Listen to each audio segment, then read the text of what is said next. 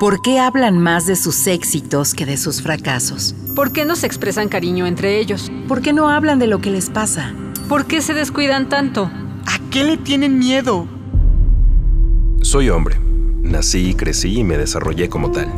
Como adulto, con frecuencia recurro a los silencios para ocultar mis sentimientos y no sentirme vulnerable. Pero ahora quisiera poner en palabras esto que siento y que he reprimido desde hace mucho tiempo. Darle rostro, rostro a mi corazón. Rostro Corazón. Otras masculinidades son posibles. Con José Alfredo Cruz y Diego Vázquez. Rostro Corazón. Hola, ¿qué tal? Muy buena tarde. Bienvenido, bienvenida, bienvenide. Mi nombre es José Alfredo. Me da mucho gusto saludarle en otra emisión muy especial del Rostro Corazón desde la Ciudadana 660. Como siempre, en punto de las 12.30, cada martes compartiendo micrófonos con mi querido Diego Rodrigo Vázquez. ¿Cómo estás, Diego? Muy buena tarde. Bien, buenas tardes, buenas tardes al auditorio. Gracias por sintonizarnos. Muy contento y emocionado de estar grabando aquí en el IMER. Para compartir hoy uno de los textos probablemente más especiales que yo te he cachado relacionado con el miedo, el niño y el miedo. Síganos, platique, compártanos a través de los distintos medios de contacto en la página www.circuloabierto.com.mx, en el correo círculo abierto para hombres gmail.com o a través de nuestras redes sociales en Facebook, en Twitter, en Instagram como Círculo Abierto Oficial, Círculo Abierto para Hombres y Rostro Corazón. Vamos a conocer el relato del día de hoy. Relato. Rostro Corazón. El miedo y yo. Para mí el miedo es negro es algo oscuro que viene acompañado de mucho dolor. Cuando vives con miedo, convives con la angustia y te sientes permanentemente asustado. El miedo es sinónimo de catástrofe. Es un color que lastima y que duele mucho. Antes me daba miedo todo. Estudiar, hacer mi trabajo, tener una pareja, tener problemas con alguien. Me daba miedo tener miedo. El miedo me impedía decirle a alguien cuando no me gustaban las cosas, ni pensar en compartir cómo me sentía o lo que quería. Sentirse así es horrible. Viví un divorcio por mi impedimento de establecer un vínculo con la otra persona. Me ganaban los celos. Simplemente no podía confiar. El miedo hizo que me despersonalizara de mí mismo. Cuando más miedo he sentido fue cuando tenía cinco o seis años. La persona que abusó de mí dijo que estábamos haciendo algo incorrecto. Lo único que pude pensar fue, ¿cómo me dices esto si lo que hacemos es normal? ¿Por qué está mal si los dos estamos de acuerdo? Para mí como niño fue muy difícil entender lo que estaba pasando. Recuerdo que ese día lloré mucho y que me asusté. Sentí tanto miedo que empecé a sudar y me dieron taquicardias. Fue cuando empecé a ver fantasmas en mi mente. Por las noches no podía dormir las pesadillas me lo impedían. Me iba a acostar asustado y como para protegerme me tapaba con la cobija. Todo el tiempo pensaba en monstruos y cosas feas. Era algo tormentoso, muy muy feo. Deseaba desaparecer para no tener que enfrentar eso que vivía. Era horrible. Mi papá era muy autoritario, yo le tenía miedo. Tan solo pensar en contarle lo que pasaba me generaba mucha angustia. Pienso que mi mamá no me hubiera entendido. Me imaginaba que después de decirles me cortarían la cabeza, así que me lo callé. Crecí con muchos miedos, con muchas inseguridades, básicamente miedo a enfrentar la vida.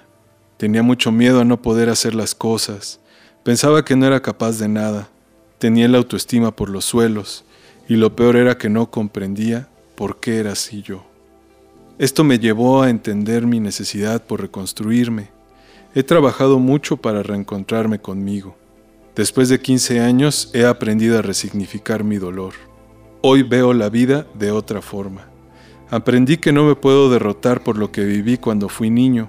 Sé que los monstruos que veía no eran reales, que solo estaban en mi mente. Me costó mucho, pero al final entendí que lo que viví no fue mi responsabilidad.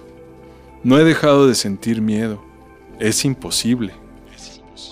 El miedo es una emoción normal de los seres humanos, solo que ahora es diferente para mí. Cuando siento miedo, sé que me dan taquicardias, que se me acelera la respiración y que siento un desasosiego, pero ya no es como antes. Ahora sé que puedo controlar al miedo. He aprendido a reconocer esos síntomas y a confiar más en mí y en los demás. Antes el miedo me paralizaba en todo. Ahora Vivo intensamente y me siento muy feliz. Pienso que si el miedo pudiera hablar, me diría, por más que luché, me ganaste, eres el campeón. Y yo le respondería, si pude, lo logré, soy un hombre como el que siempre soñé ser. Me faltan muchas cosas por lograr y por experimentar, pero ahí voy, trato de vivir un día a la vez. Hoy en día soy un hombre muy solidario muy sensible, me gusta cuidar, me gusta amar y me gusta respetar a los demás. Cuando alguien no hace algo por miedo, me vuelvo empático y trato de ayudarle para que vea que puede controlarlo y que incluso el miedo puede sernos de ayuda para autocuidarnos y para vivir intensamente y ser felices. Rostro Corazón. Qué difícil, Diego, seguir con la lectura. Qué difícil tratar de retratar las narrativas de dónde surgen y de alguna manera empezar a reflejarlas porque tienen que ver con nosotros. Por lo menos me siento sumamente reflejado, confrontado con muchas de las cosas que has nombrado en el texto. Para platicar y profundizar el día de hoy en el tema, me da muchísimo gusto compartir cabina con un hombre de mi admiración. Estoy hablando de Luis Ignacio Félix Mesa. Luis Ignacio está en busca de ser mejor ser humano, un mejor esposo, padre, amigo, compañero, profesionista y vecino. Es una persona en busca de equilibrio Llegar al círculo abierto para hombres es un gran descubrimiento, un espacio de empatía, de expresión, de conocimiento y de compartir. En el círculo descubrió conductas y actitudes heredadas y o aprendidas. Algunas, el tiempo las convirtió en una carga. Otras tantas vienen adheridas a roles, a obligaciones, a los deber ser, y porque así es. En el círculo aprendió a reconocer sus emociones y poder expresarlas, a reconocer sentimientos y a aceptarlos. Es un hombre, en resumen, en crecimiento. Querido Nacho, ¿cómo estás? ¿Cómo te va? Muy buena tarde. Muy bien, muy bien. Muchas gracias por, la invitación. Diego, muchas gracias por la invitación, por el texto que nos pone la piel chinita. Sí, pues, ¿no? Relacionado a las infancias, a las vulnerabilidades, evidentemente a los miedos y a la proyección de inseguridades en otro tipo de etapas en la vida. Nacho, ¿qué tiene que ver el texto contigo? ¿En dónde te encuentras en estas letras? Me veo reflejado en todo el texto. Me lleva, me remonta a la niñez, a, a esos miedos que podríamos llamar pequeños y que ahorita que los recuerdo los siento en el cuerpo y cómo me transporta y esos miedos pequeños, si los dejamos, crecen, como dice el texto, creces y se hacen un monstruo enorme que te va cerrando puertas, tú mismo. Es un reflejo y el tema habla de, un, de una situación muy fuerte, de una violencia, de algo que el mismo, el mismo Diego lo, lo narra como no es correcto y que nos puede remontar a muchísimas cosas, a muchísimas historias, a muchísimas vivencias que tristemente hemos escuchado. Y a mí me toca desde esos pequeños miedos de, no poder expresar, de no poder decir, esto me da miedo porque eres hombre.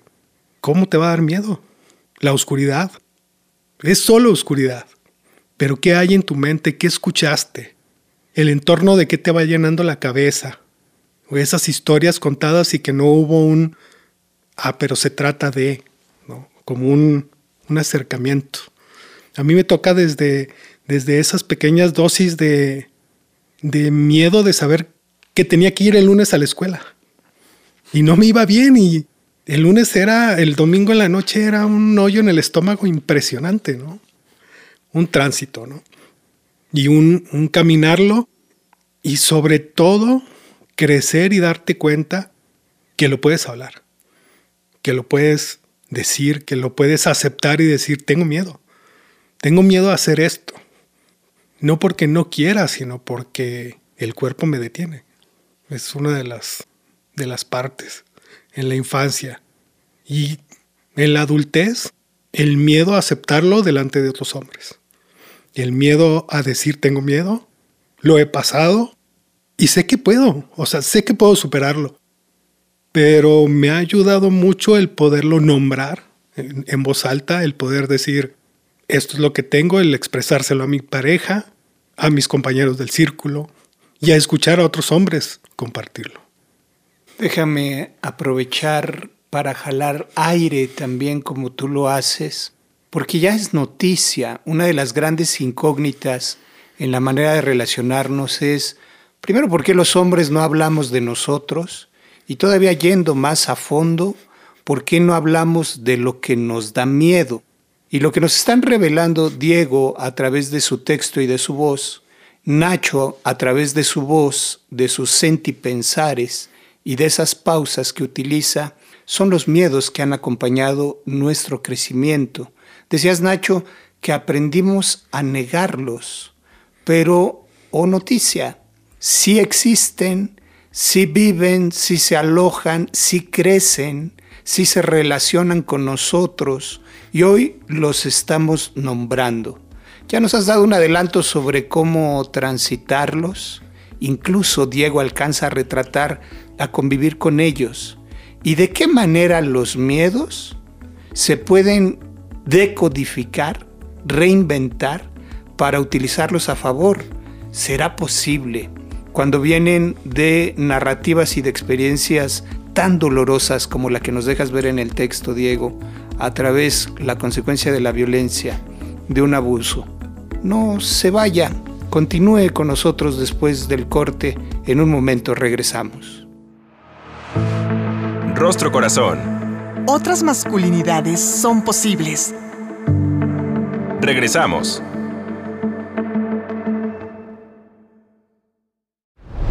Rostro Corazón. Ya estamos de regreso en Rostro Corazón a través de Ciudadana 660.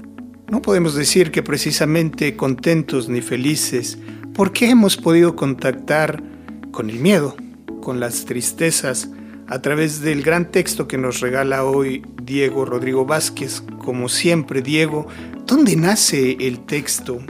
¿Por qué lo planteas desde este lugar que es hasta cronológico?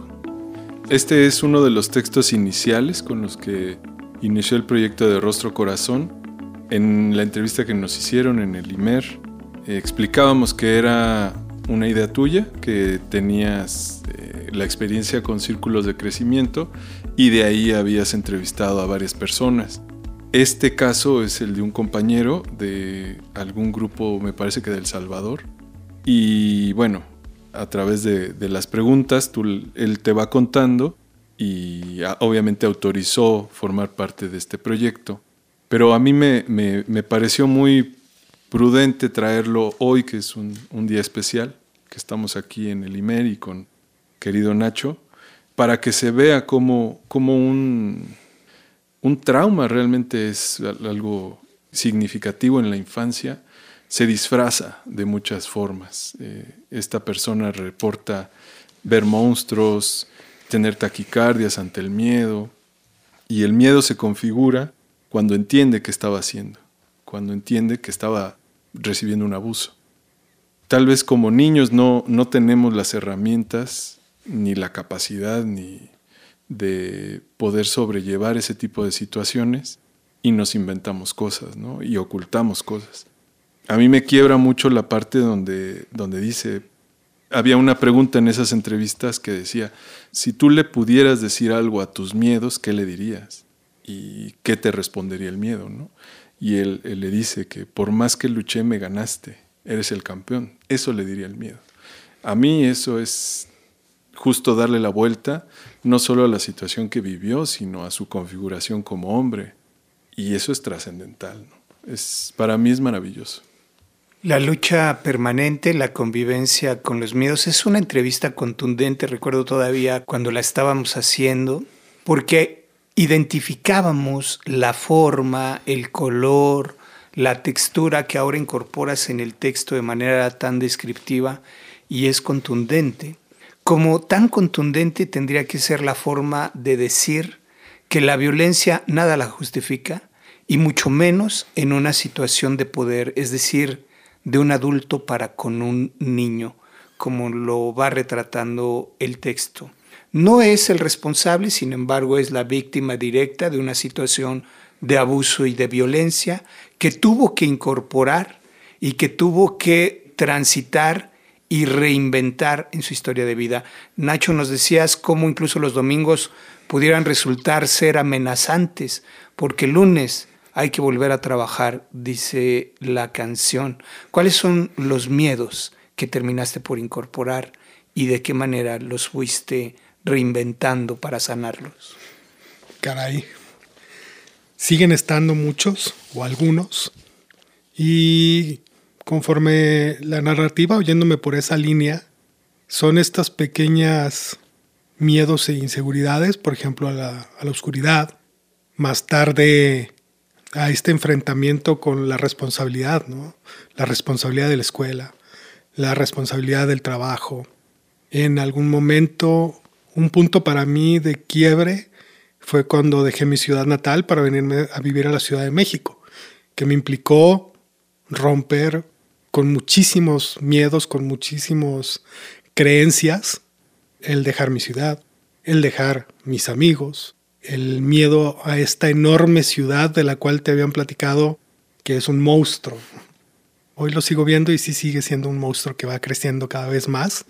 Y ese miedo a no poder, ese miedo a no tener lo suficiente como hombre, tanto mental como de fuerza, de fuerza física, de fuerza, por ponerle algo en el alma para salir adelante, empezando de cero. Y el dar ese paso al, abismo con esos miedos en la espalda me ayudó a darme cuenta de que, de que los podía vencer. Pero obviamente vas creciendo, vas eliminando unas creencias y aceptando otras y adaptándolas. Te vas dando cuenta, no sé, por poner un pequeño ejemplo, que puedes matarte en el trabajo y al final del día, al final de los años más bien, te das cuenta que con la mano en la cintura te dicen adiós y, y dónde quedó esa seguridad por la cual tú estabas trabajando.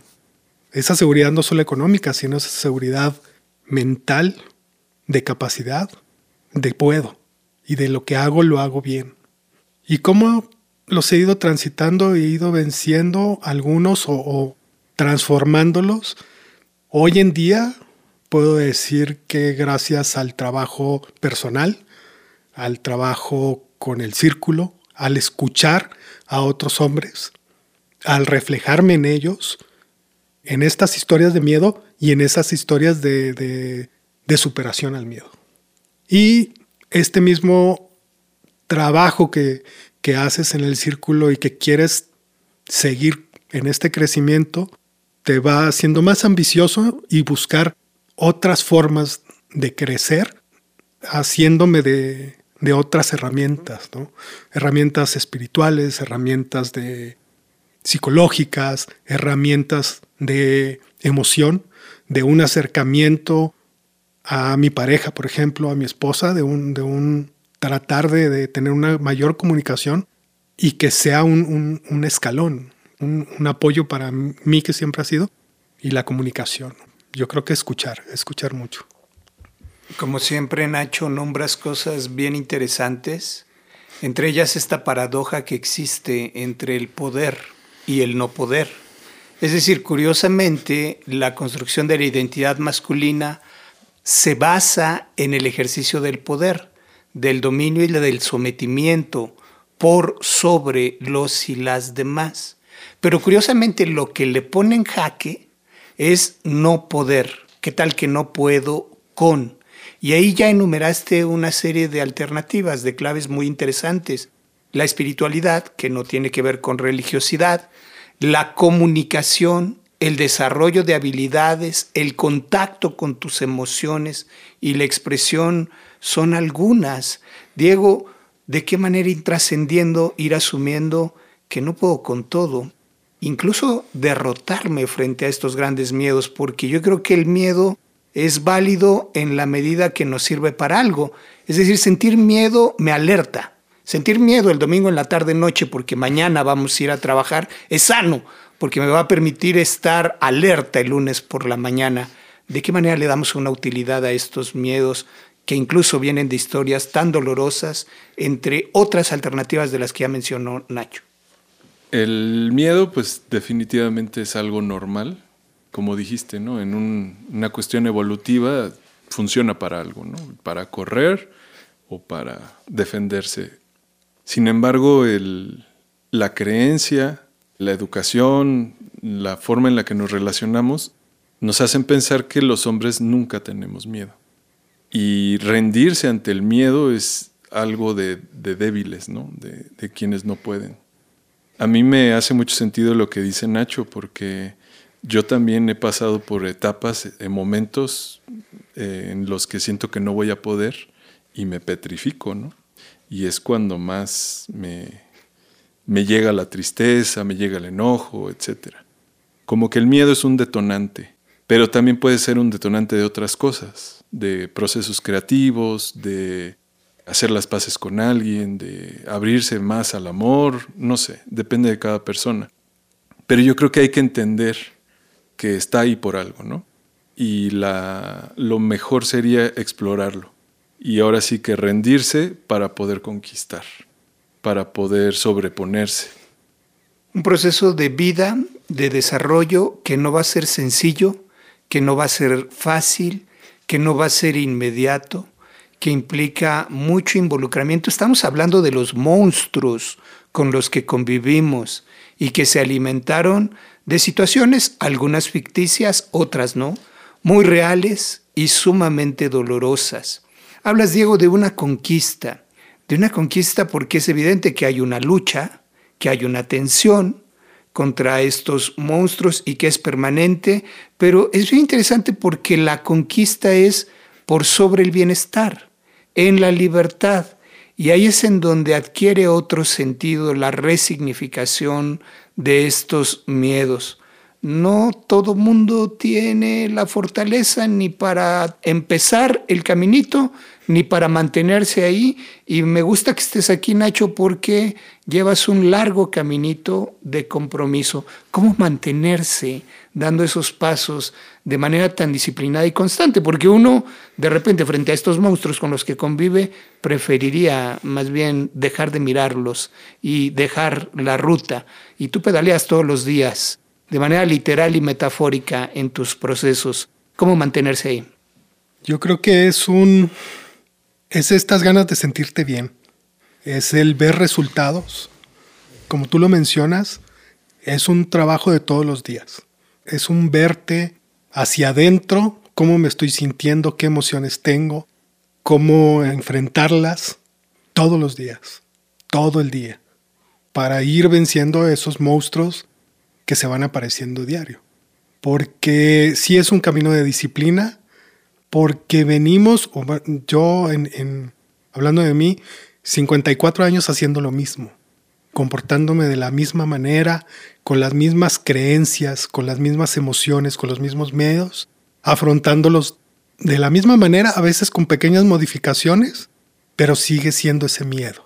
Y al ir caminando y darte cuenta que el trabajar, el ver, el modificar y el dar esos pequeños pasos hacia algo desconocido y que te da un grano de felicidad, te impulsa a seguir adelante. Ese sentirte bien después de tantos años de estar enojado, de tener miedo, de, de vivir en una búsqueda de sin saber de qué, cuando por fin encuentras que es ese pequeño luz por la ventana, quieres más. Nacho, muchísimas gracias por compartirte, como siempre, desde la sabiduría, pero desde la sensibilidad. que te caracteriza. Muchísimas gracias, Diego. A título de conclusión, nos estamos yendo. Pues hay que pedalear, le parece bienestar. Hay que pedalear todos los días, ya lo sabe compañero, se vale reconocer la vulnerabilidad, la fragilidad, el miedo y se vale atreverse y mantenerse pedaleando para trabajar en los controles técnicos del otro lado del cristal, Cristina García, en la producción David Mejía, en la Casa Ciudadana 660. Mi nombre es José Alfredo, en compañía de Diego Rodrigo Vázquez. Le deseamos que se siga cuidando, por favor. Somos resilientes, nos tocó ser sobrevivientes, no es la única pandemia que hemos enfrentado y al final va a valer habernos quedado. Cuídese mucho, por favor. El Instituto Mexicano de la Radio presentó Rostro Corazón. Otras masculinidades son posibles. con José Alfredo Cruz y Diego Vázquez.